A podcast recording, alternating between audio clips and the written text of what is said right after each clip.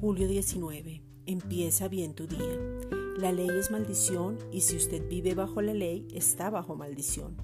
Gálatas 3, versículos 10 al 12.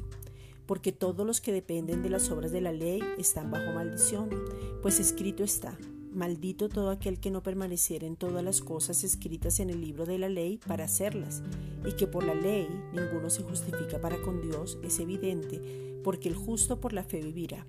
Y la ley no es de fe, sino que dice, el que hiciera estas cosas vivirá por ellas. La ley dice que la maldición alcanza tercera y cuarta generación, pero en Cristo mil generaciones son benditas.